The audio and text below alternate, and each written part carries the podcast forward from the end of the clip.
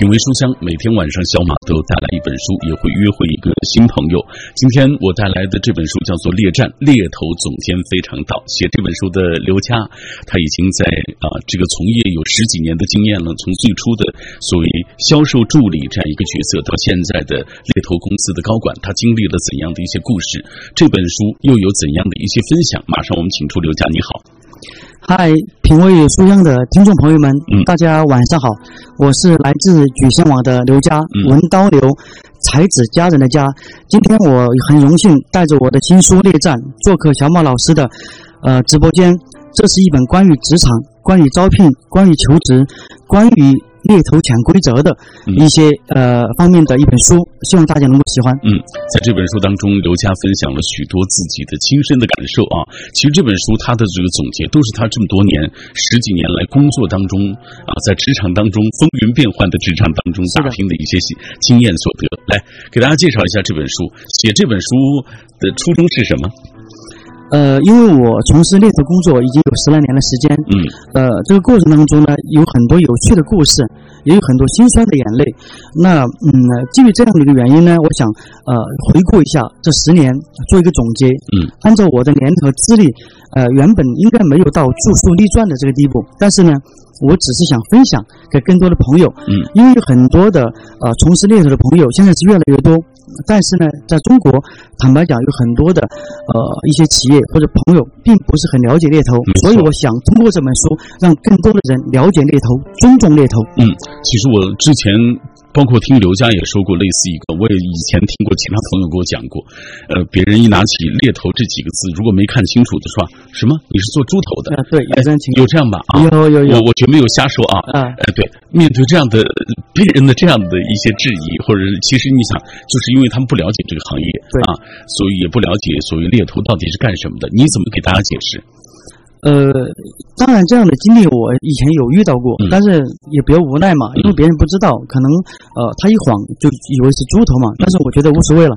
但是我想给别人传递的就是，猎头这个行业呢，是帮助一些原本有工作的人找更好工作的一个工一个职业。嗯，很多企业现在都在讲求什么是第一生产力是人，嗯，以人为本。有了人，一切都有了，所以好多公司都在抢夺人才。最近几年不就是在国际上讲人才争争夺战嘛？嗯，所以很多时候都需要通过猎头来完成。我觉得猎头是一个很神圣的工作，所以也无需多言。那些懂的人他自然懂，不懂的人我也懒得跟他废话了。我们今天就要通过这样的一期节目为大家介绍猎头到底是做什么的，同时也要来分享刘佳在这本书当中写到的一些内容啊。好啊，我在微信当中看到了一个问题啊，呃，我不知道在这里问，呃，作为猎头的刘佳是不是合适？他说，作为猎头啊，为公司找人才，那你干脆问人才要你的薪水得了。呃，为什么要问这个公司？需要薪水，我觉得小马老师你应该好像很懂这行业一样。呃，坦白讲，以前有很多客户也提到过，说为什么你们要跟我们收钱呢？你帮助了一个人才找着工作了，人才应该感谢你才对啊！你们应该跟人才收钱呢。坦白讲，无论是从国外到中国，基本上都是收取企业方面的佣金，而不针对个人收取佣金，所以这也是一个行规。所以当有企业这样讲的时候，我会说，那你们公司如果说真正是一个非常尊重人才的公司，愿意在这方面这方面做投入的话，那付一点佣金给那个公司又有何妨？如果你还觉得应该从候选人那边去要钱的话，那我觉得这个公司可能也不是我们的合作伙伴，他也可能做不到。我会这么认为。嗯，刚才已经为大家介绍了猎头到底做什么啊？呃，接下来我这个问题想问刘佳。就是你入行做猎头的资质是怎样的？就是说，什么样的人到底可以做猎头？呃，小孟老师问的问题很好哈。坦白讲呢，我觉得是。呃，有过一定人生阅历的人，嗯，也就是说职场小白。坦白讲，我我认为他不适合做猎头，嗯。但现在中国的猎头的市场有很多小白也开始在做，因为你想啊，我要去跟一个很资深的人跟他做职业规划、做指导。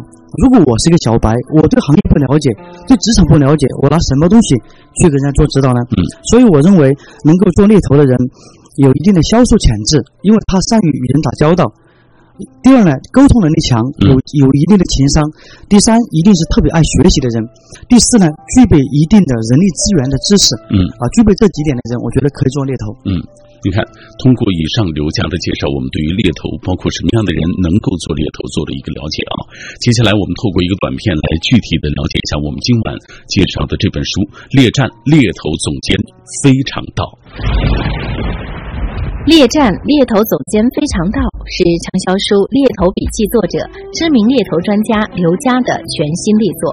作者刘佳从业十余年，从普通的销售助理到猎头公司高管，经历了纷繁复杂的职场争斗，成功逆袭。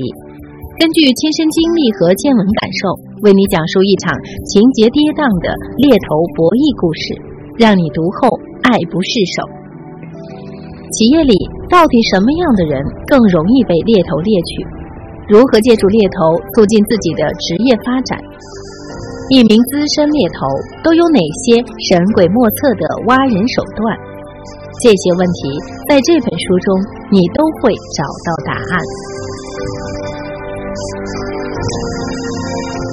好，通过这个短片，我们进一步了解了这本书。今天晚上做客我们节目的刘佳，他曾经在之前出过一本书，叫做《猎头笔记》，也是被很多人所喜欢。那这本所谓猎战猎头总监非常道和那本猎头笔记相比，它有什么样不同？呃，猎头笔记呢是我在二零一一年出版的第一本书。呃，这本书呢，我当时发过一个帖子在天涯论坛，然后有很多的出版社来找我说可以把它集结成册，然后我大概用了一个月的时间就把它写完了。所以直到今天，我对这本书，呃，坦白讲都不是很满意。嗯。但是也正是因为这本书，让更多的朋友认识到我。后来这本书被加印过两次。嗯。猎头笔记呢是一本，呃，坦白讲可以说是一本教科书。教科书指导别人怎么去做猎头，嗯，但是猎战呢，它是一本职场的悬疑的推理的小说，而且用了我的第一人称，没错，所以跟猎头笔记有本质的不同。但也正因为这本猎头笔记，呃，我才迎来了我到现在举钱网来工作的这样一个契机。所以这本书改变了我很多，呃，得到了很多的关注，包括后来电视台请我去做电视节目，也。突然有一天接到辽宁卫视制片人的电话的时候，我是蛮惊讶的，因因为他们也是在微博上看到这本书。后来经过几年的这个工作，那然后呢，我觉得猎头很有趣，嗯，很有乐趣，而且我很喜欢，嗯，所以呢，我想。把这这里面我经历过的或者我听来的故事，把它写出来，跟更多的朋友分享啊。基于这个原因，就出版了《列战》。嗯，如果说《猎头笔记》那本书还是一本教科书的话啊，这本我相信大家打开你就会发现，呃，有很多就像一个跌宕起伏的悬疑小说一样啊，有很多呃刘家个人的一些这个奋奋斗的历程。是的，嗯，呃，给大家介绍一下这其中想问你什么？呃。其实提起这个话题呢，我思绪瞬间回到了十几年前。嗯，因为我的父母呢都是地地道的农民。嗯，呃，我们我有一个孪生的兄弟，就是比我大十分钟。我的一个哥哥，叫刘洋。然后呢，我的父母拉扯我们长大，其实蛮困难的，尤其是我母亲非常的辛苦。那在做了很多年工作以后呢，呃，我一直在想，呃，很多人都在找工作，为什么有的人能工作的很好，有的人工作就不好呢？这中间有没有什么玄机？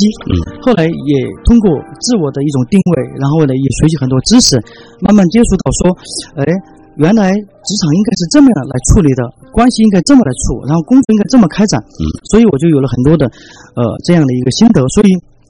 呃，从猎头笔记到猎战这个过程其实是蛮微妙的。第一本书呢算是小试牛刀，但这一本书猎战呢，我还是信心满满的，因为现在已经有好几家影视公司接触我，有可能会拍成电影。嗯，也是因为，呃，第一本书，呃，让我就是得到了职场的升华，因为我在我的第一家公司工作了七年。嗯。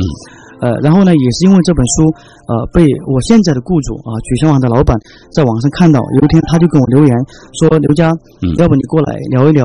就因为这样一个事情，然后促成了我现在加盟举钱网到这家公司来。所以，这本书给我的一个改变就是，它真的改变了我人生的一个轨迹。所以，我也想跟呃听众朋友们讲，找工作呢，一定不要特别盲目。很多人找工作是盲目的。所以你看，我七年的时间，我积累了足够的谈资。足够的资本，在这个过程当中，有很多人给我抛出橄榄枝，但是我都没有心动。那么，我为什么选择了九千网？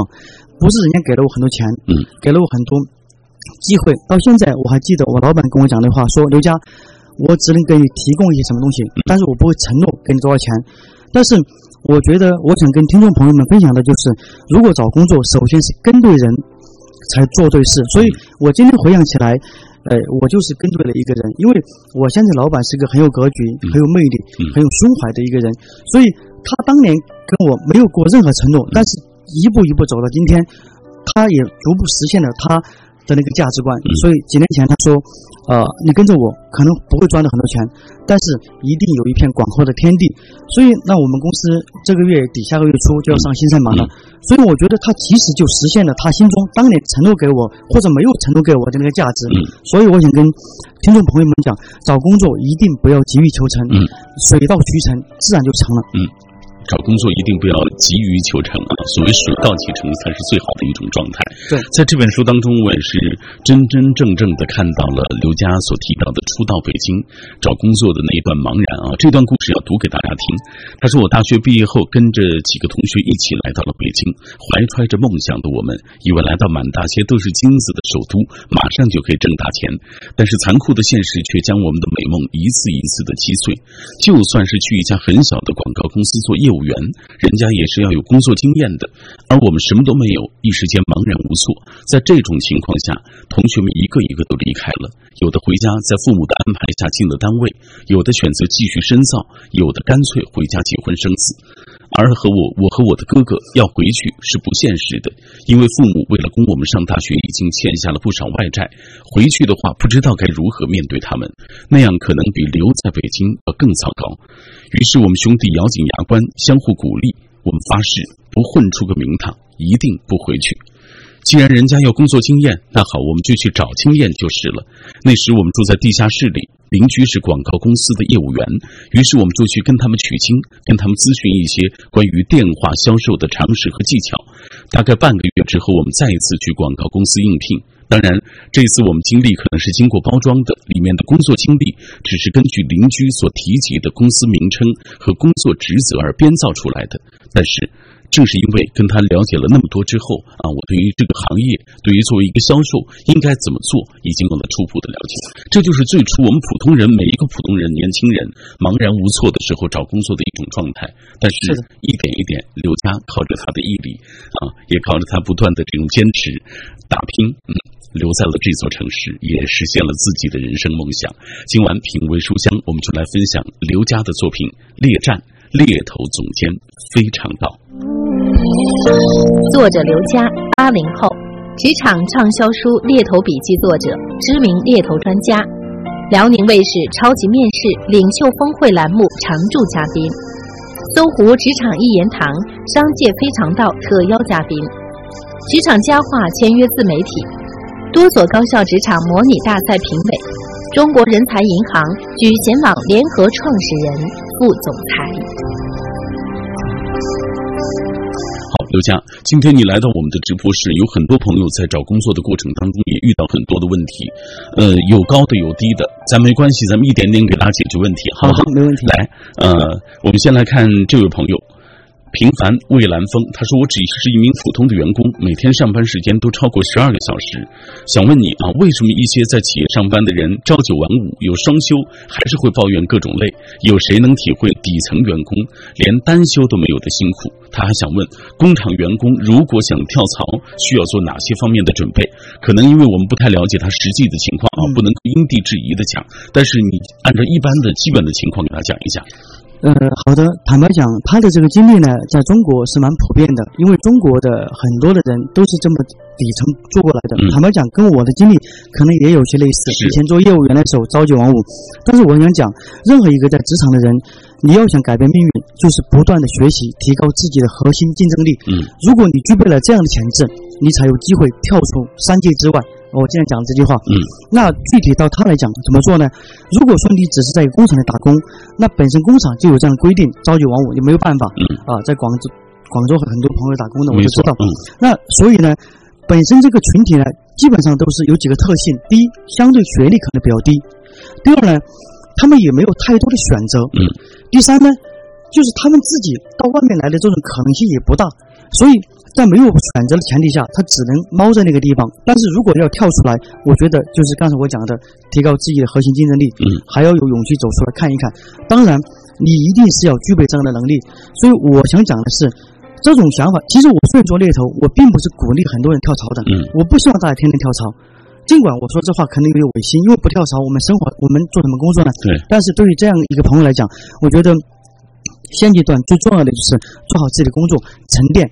我相信他会迎来属于他自己的一个机会。嗯，脚踏实地，先做好手头的工作。是的，在这样的过程当中啊，才能够不断的寻找到机会。是的，因为你的这个所谓厚度增加了，你就可能看得更远更高。没错。马上进入广告时段了，广告之后回来，我们继续请出刘佳来分享他的这部作品。稍后见。文艺之声，FM 一零六点六。交通路况，交通路况，这时段我们来关注周末的出行提示。近两个周末，香山八大处植物园连续出现车流集中情况。当前往香山公园和植物园的车多时，香山路、香泉环岛会出现车辆排队的情况。去往海淀金金陵园、万安公墓的车辆也会加大汉河路、香山南路的交通压力。提示大家出行尽量避开上午八点到十一点的高峰时段。文艺之声，FM 一零六点六。天气预报，一起和小马来关注天气。北京今天夜间晴转多云，北风一到二级，最低气温四摄氏度。明天白天多云见晴，北风北转南风二到三级，最高气温十六摄氏度。双休日的气温较今天有所下降，出行请大家注意适当的增添衣物。二十号到二十一号扩散条件将会有所转差。人保直销车险邀您一同进入海洋的快乐生活。生活璀璨的北京夜晚，还在路上行车的您要多注意安全。人保直销车险温馨提示您。路上行车多留心，切莫心急催前车。好友车内勿闲聊，避免嬉笑和打闹。雪天道路易打滑，慢踩油门，缓刹车。这些提示牢记心，人保伴您安全行。人保直销车险：四零零一二三四五六七。四零零一二三四五六七。海洋的快乐生活。昨天晚上啊，我那媳妇儿就老公。我说过以后再乱花钱买衣服我就剁手。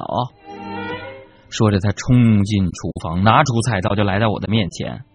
老公，我这就剁。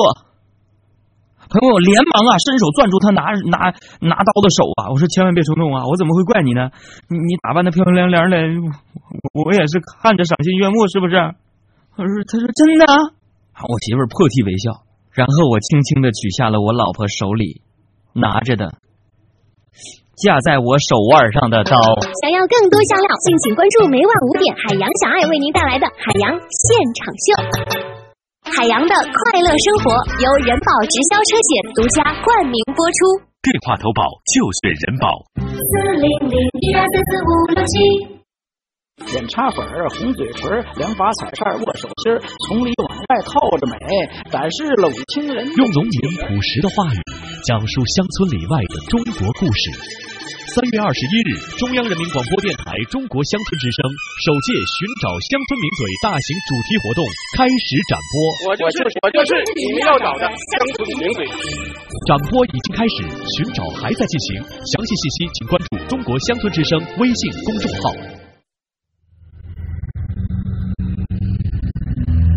用声音的温度融化黑夜的迷茫，用阅读的力量坚定你对生活的信仰。每晚九点到十点，品味书香，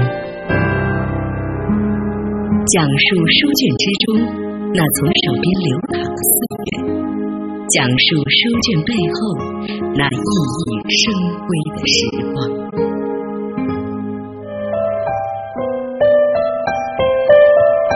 任何时候走一段路，你都需要停下来想一想，那么你就会发现一个更为宽广的世界。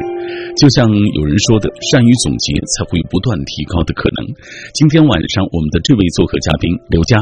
从业十余年，从一个普通的员工到猎头公司的高管，这期间他也经历了纷繁复杂的职场斗争，所以他也把自己的这些年的心得总结出来啊，因而才有了他这些年陆续出版的几本书。今晚为大家介绍这本最新的作品，叫做《猎战猎头总监非常道》。那如果电波那一端的朋友，你在找工作的过程当中遇到什么样的问题，或者是啊你想找一个什么样的更好的工作啊，如何借助猎头来促进自己的职业发展啊？所有这些问题都可以在今天晚上通过微信、微博的方式来跟我们分享。呃，接下来刘佳，咱们就打开大家的留言，好啊仔细看一看，来切切实实的帮助一下大家。没问题比如说这位大大又欠，他说：“对于今年十二月份就要实习的我来说，就业真的是一个很恐怖的问题。我的很多同学家里都有钱有关系，好像很容易就能找到工作，或者是他们自己创业就行了。而对我来说，面对的就业很迷茫。我的专业是工商管理，我想自己创业，但是心有余而力不足。我不知道我想找什么样的工作，自己又适合做什么样的工作。之前呢，家人很希望我能当老师，而近期我自己也觉得，哎呀，好像老师的工作还挺好的，就是相对来说稳定嘛，所以突然就想报考教师资格证。他说我不知道这个选择是不是正确，很想听一听刘佳老师的观点。嗯、好的。其实我迷茫期啊，OK，其实我想，我想跟呃电波那边的很多朋友讲，呃，职场的新人呢，其实应该是先就业再择业，没有太多的资本。呃，像这位朋友讲的，呃，他就是很迷茫，迷茫的原因就是没有定位。嗯，很多职场新人是不会定位的。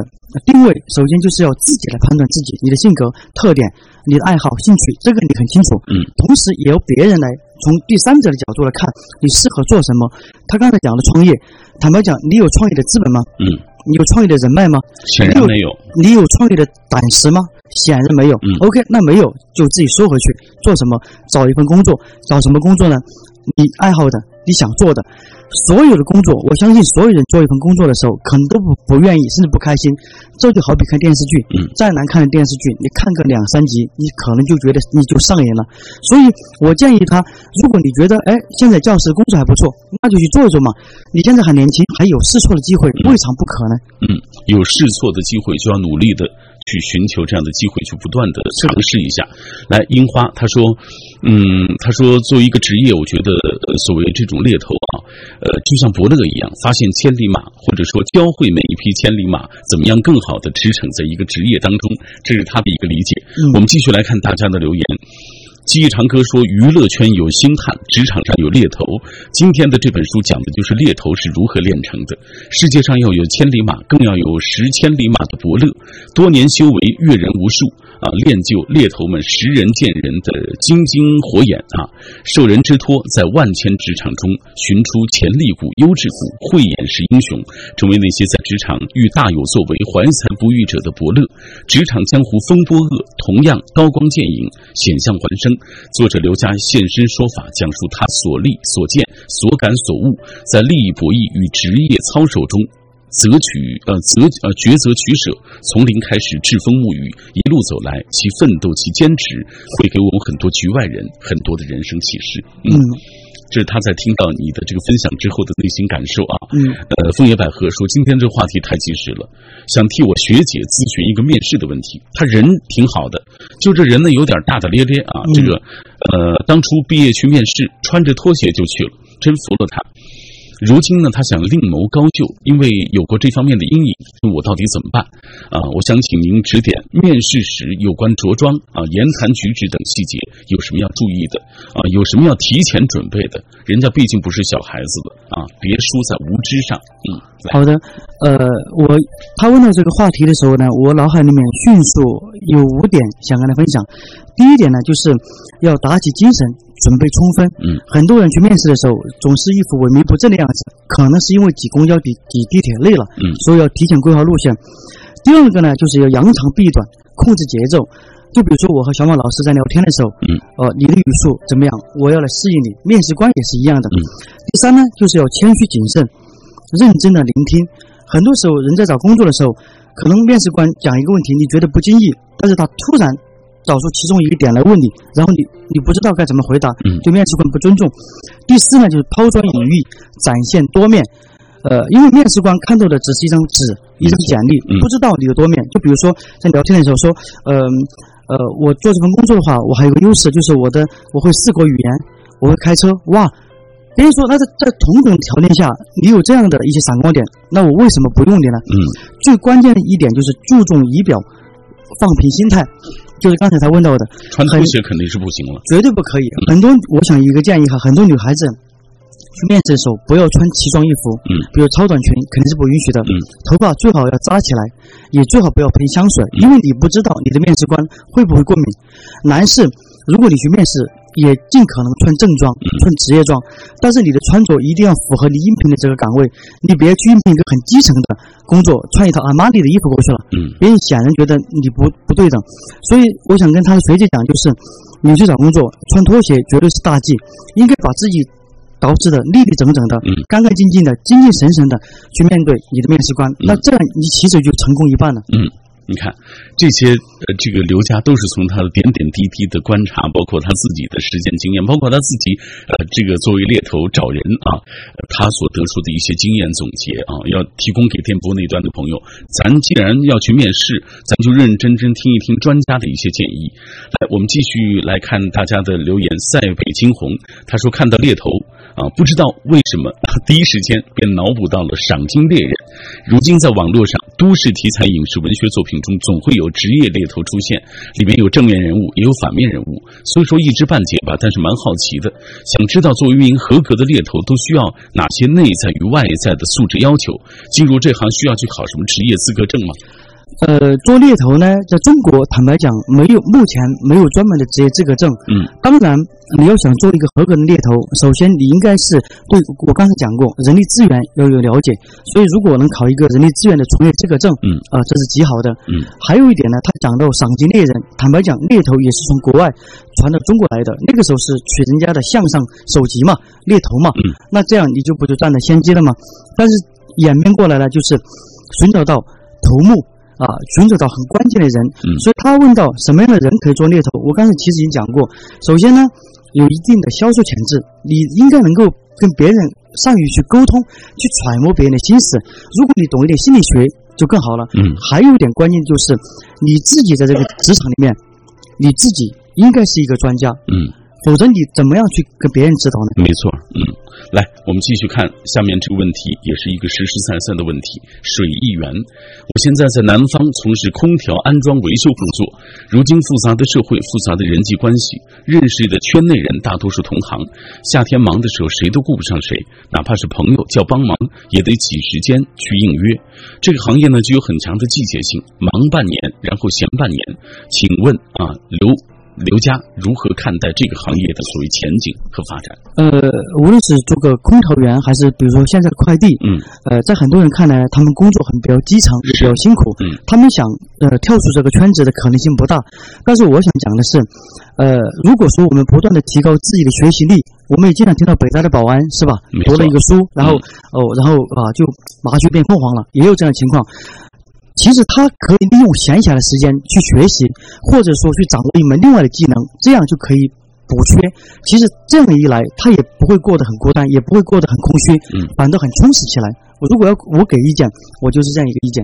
嗯，来继续看木西。他说：“我现在一家公司里上班，工作好几年了，在那儿学习了很多知识。我现在就想知道如何在工作当中和领导处理好啊，尤其是他想和领导变成很好的关系啊。我就是呃这个工作能力很强，但是不太会跟领导处理关系和聊天的人啊。”他说：“刘老师可以跟我好好说一说这方面的情况吗？”呃，坦白讲，职场里面这样的人蛮多的，嗯，就是能力很强，这就是我刚才有讲到的一种定位，嗯。就是第一，你知道了你是谁，但是这不重要。嗯，最重要的是要让你的老板知道你是谁，你能够为这家企业提供什么样的价值，创造什么样的财富，没错，这才是关键。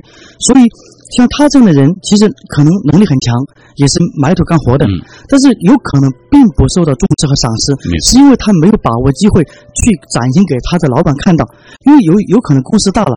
老板也不见得能够辐射到每一个人，所以他应该去把握一些机会，创造一些机会，能够去跟老板，比如说你发现一个什么问题，公司的，那你可以直出。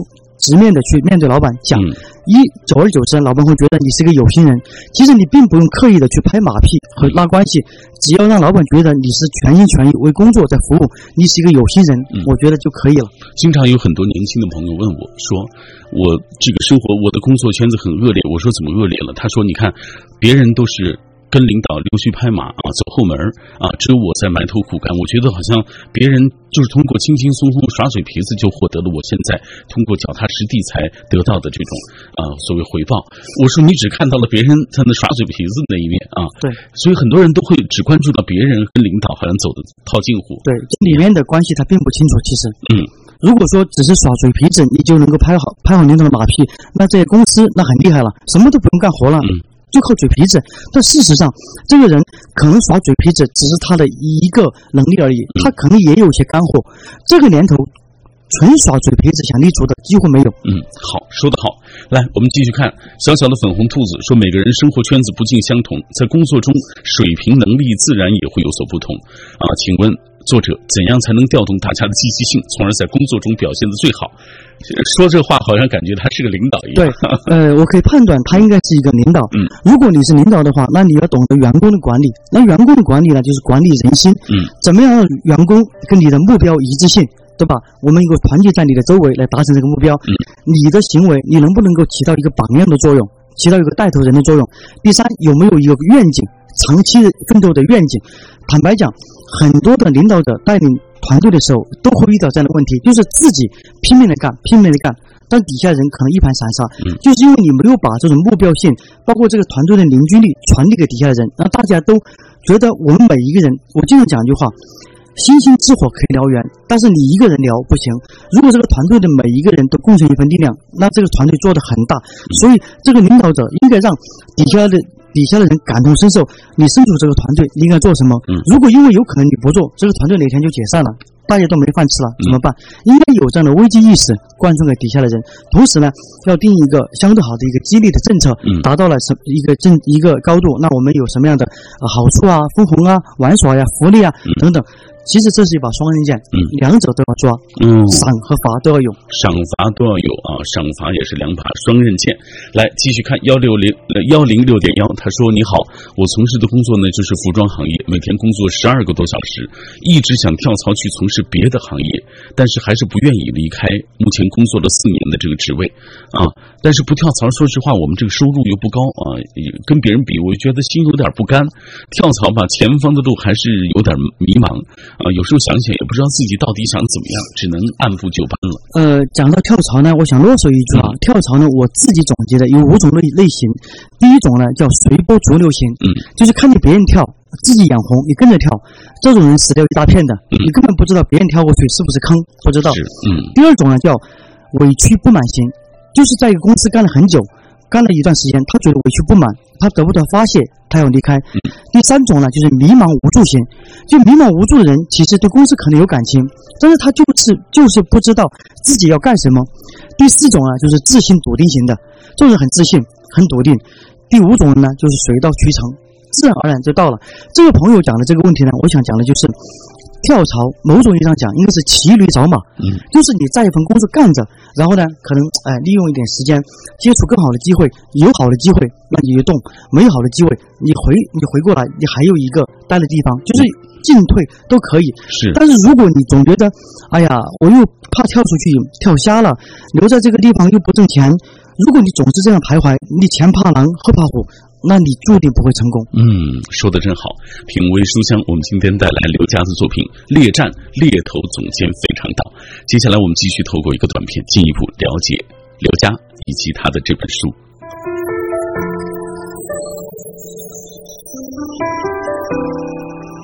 在这纷繁复杂的职场当中，我们在欣赏一出好戏的同时，也扮演着不同的角色，演绎着不同的人生。你可能是一个猎人，也有可能是别人的猎物。作者刘佳从自己的亲身经历入手，以第一人称讲述了商战中的谍影重重，以此来启示职场人士在平台上得到更好的发展。企业需要什么类型的人才？如何跳槽才能鱼与熊掌得兼？怎样面试才能双赢？这些问题，那么这本书一定不会让你失望。这不仅仅是一本升职加薪的教科书，更是一本猎头行业的百科全书。今天我们介绍的这本书不仅仅是一本所谓升职加薪的教科书，也是猎头这个职业的这个所谓百科全书啊。所以我相信，对很多年轻的朋友啊，呃，尤其是处在职场迷茫当中的年轻的朋友，应该说是有非常好的指导性的作用的。这样，接下来咱们给大家啊继续继续介绍这个《猎战》这本书的内容啊，讲一个所谓这里面的一个桥段吧啊。呃，好的，呃，我快点讲个桥段哈。嗯。呃，我曾经接到过一个人的电话，是个匿名的人打打给我的。他说要约我谈一件非常重要的事情，是一位男士。然后呢，到了约定的时间和地点，我就去找他了，在一个咖啡馆。然后上到二楼，我直接坐到了他的位置面前。他很惊讶，他说：“你从来没有见过我，你凭什么就知道我就是你找的人？”我说。我说我就是这个行业的侦探。我当时讲完了，他就很惊讶。我第一，你讲你是一个人。我从一楼上来的时候，一楼有两个男士，都是单身的，但是其中一个人坐在门口。坐在门口显然不方便谈聊天，聊一些私密的话题，所以我把他排除掉。另外一个角落里面，虽然坐了一个男士，但是他旁边放了一束鲜花，想必是在等他心爱的姑娘，肯定不是等我。等我到二楼来以后，又有两位男士坐在两个角落里面，其中一个男士桌子上摆了很多东西。密密麻麻的，显然他不是等人的节奏。嗯，然后最后就剩下一个人坐在那地方玩手机。我说不是你是谁？所以他当时就非常的惊讶。嗯，还有个桥段呢，呃，我再讲一下，就是我曾经很，就是这也是我很得意的一点，嗯我成功的要到一个不可能完成任务的一个手机号。嗯，我们去参加一个客户的竞标，那个客户的呃老板给他拿出一个电话卡，说这个卡从今天开始我用。是个电信的电话号码，如果你们谁在五天之内获取了我这个电话号码，我就跟谁合作。嗯，然后我们就展开了各种各样的方法去找他电话。后来我想了办法。就是找了幼儿园他的孩子的那个老师，嗯，我给那老师一些钱，跟他说，呃，你只要把这个号码搞到，我给你一些钱。开始这老师不干，反正我就各种威逼利诱吧，呃，但是不违法哈。然后他就打电话给他，给他这个这个老总，说我们学校要登记另外一部电话号码，嗯，啊，然后您先生给我是留这个移动的，能不能留留一个别的？嗯，结果这个老总呢又给了这个老师一个联通的，也不是那个电信的，所以又失望了。嗯，所以后来我就没办法，然后我就有一天开会。我打电话到他公司，他说他去一个金融局开会了，然后我就开车去找他。我知道他开了一个什么车，一个车牌。等他把车开到一个咖啡馆门口的时候，我就把我的车停在了他的车前面。你想象一下，我挡了他的车，他着急走的话，一定会打电话。他就拿移动的电话打我的手机，我假装听，喂喂喂，听不清楚，听不清楚。然后他赶紧又换了个联通的打给我，哎，我说你什么信号啊？听不清楚。他万般无奈之下，终于拿了一个电信的号码。打给我了，然后我这样就获取了他的电话。五天以后，我再出现到他面前的时候，他就惊惊掉了。所以我觉得这个例子也蛮我蛮蛮得意的。呃，还得想各种各样的办法，呃，得这个排除各种各样的困难。是的，嗯，这就是所谓猎头的工作啊，嗯让我们也是脑洞大开。呃，呃。说实话，你做猎头工作这么多年啊，我觉得最初可能也是，说实话，可能只是一个工作迫不得已。但是现在，你是不是发自内心、真真正正的喜欢上这个行业了？呃，真的蛮喜欢这个行业。我有一个同事，他叫何维生，呃，他是我很好的朋友，他经常也在跟我一起讲，因为我们以前都是半路出家的，并不是做这个行业的。因为通过做猎头，我们结识了很多的朋友，很多的人脉，也可能通过这样，我们有同事，我们公司有个姑娘。就通过做猎头和候选人，最后结为了夫妻。嗯，就是这样的缘分，蛮巧合的。我刚才讲我那个叫何卫生的同事，呃，他也跟我经常在分享，说我愿意做这份工作，就是享受与大家交流的快乐。当我们帮一个人找到了一份很好的工作的时候，那个候选人是充满感激之情的。嗯，客户也是很感激我们的。我觉得我们得到了尊重，受得到了认可，这就是我们想追求的。嗯，好。品味书香，我们今天带来的这本书来自于刘佳，《猎战猎头总监非常道》，要推荐给电波那一端的朋友们啊。呃，这本书现在已经正式的和广大的读者见面了。你给自己的这本书打多少分？你觉得满意吗？呃，这本书我坦白讲，我觉得应该可以打到九十分，嗯，还是比较满意的。九十分啊？怎么讲？这么这么肯定？因为你想啊，我这本书，你看有行业里面很知名的专家，像杨石头老师，嗯，也有很知名的相声演员高晓攀啊等等，都来帮我写了这个推荐语，嗯，包括这本书里面我也写到了刘同，我和他的这个怎么认识的，所以我下次也可以推荐刘同来做客小马老师的节目，嗯，所以这本书我觉得呃能够让很多职场的人，无论做猎头的、不做猎头的人，都能了解猎头。嗯，而且呢，也给到很多人很多干货。因为我在里面写到了一个章节叫“职场佳话”，我叫刘佳嘛，嗯，里面写到了很多职场佳话，有干货加故事结合。我觉得在这个行业里面，我觉得还是蛮首创的。同时呢，我这本书在没有发行的时候，都已经有赞赞助商。跟我做做做广告在里面，所以买我的书，所以我还是蛮开心，嗯，我觉得蛮得意的。好吧，今天我们通过这样的方式为大家推荐来自于刘佳的作品啊。呃，我想今天这本书，呃，既有刘佳个人的这个所谓职场经历的分享，他的故事，也有他所说的所谓职场佳语，这是他这么多年的职场佳话，这么多年的所谓在职场当中打拼的一些总结的语言啊。其实对于电波那一端的朋友是非常有效的啊。有指导性意义的，谢谢刘佳做客我们的节目，谢谢小马老师。最后要推荐给大家的是一首歌曲啊，来自于中国传媒大学的学生组合 TV Boys 的《春水》，一首充满了青春动感的一首歌曲。这几位组合的啊，这个组合的成员是来自于中国传媒大学广播电视新闻学、广播电视编导、编辑出版学以及电视摄影等专业的学生啊。据说他们不仅仅声音好、颜值高，更是名副其实的学霸组。和啊，这两位啊，这个组合当中两位，呃，像叫吕振南还有朱迪两位同学啊，还被免这个推免啊，攻读中国传媒大学的硕士研究生。哈，最后啊，我们为大家推荐这首歌和这本书的这个意境，我觉得是非常呃相得益彰的，因为同样都是年轻人在这个成长道路上不断的努力打拼的那种节奏啊。希望电波那端也朋友们都能够喜欢，也谢谢。刘佳做客小马的直播室，谢谢各位。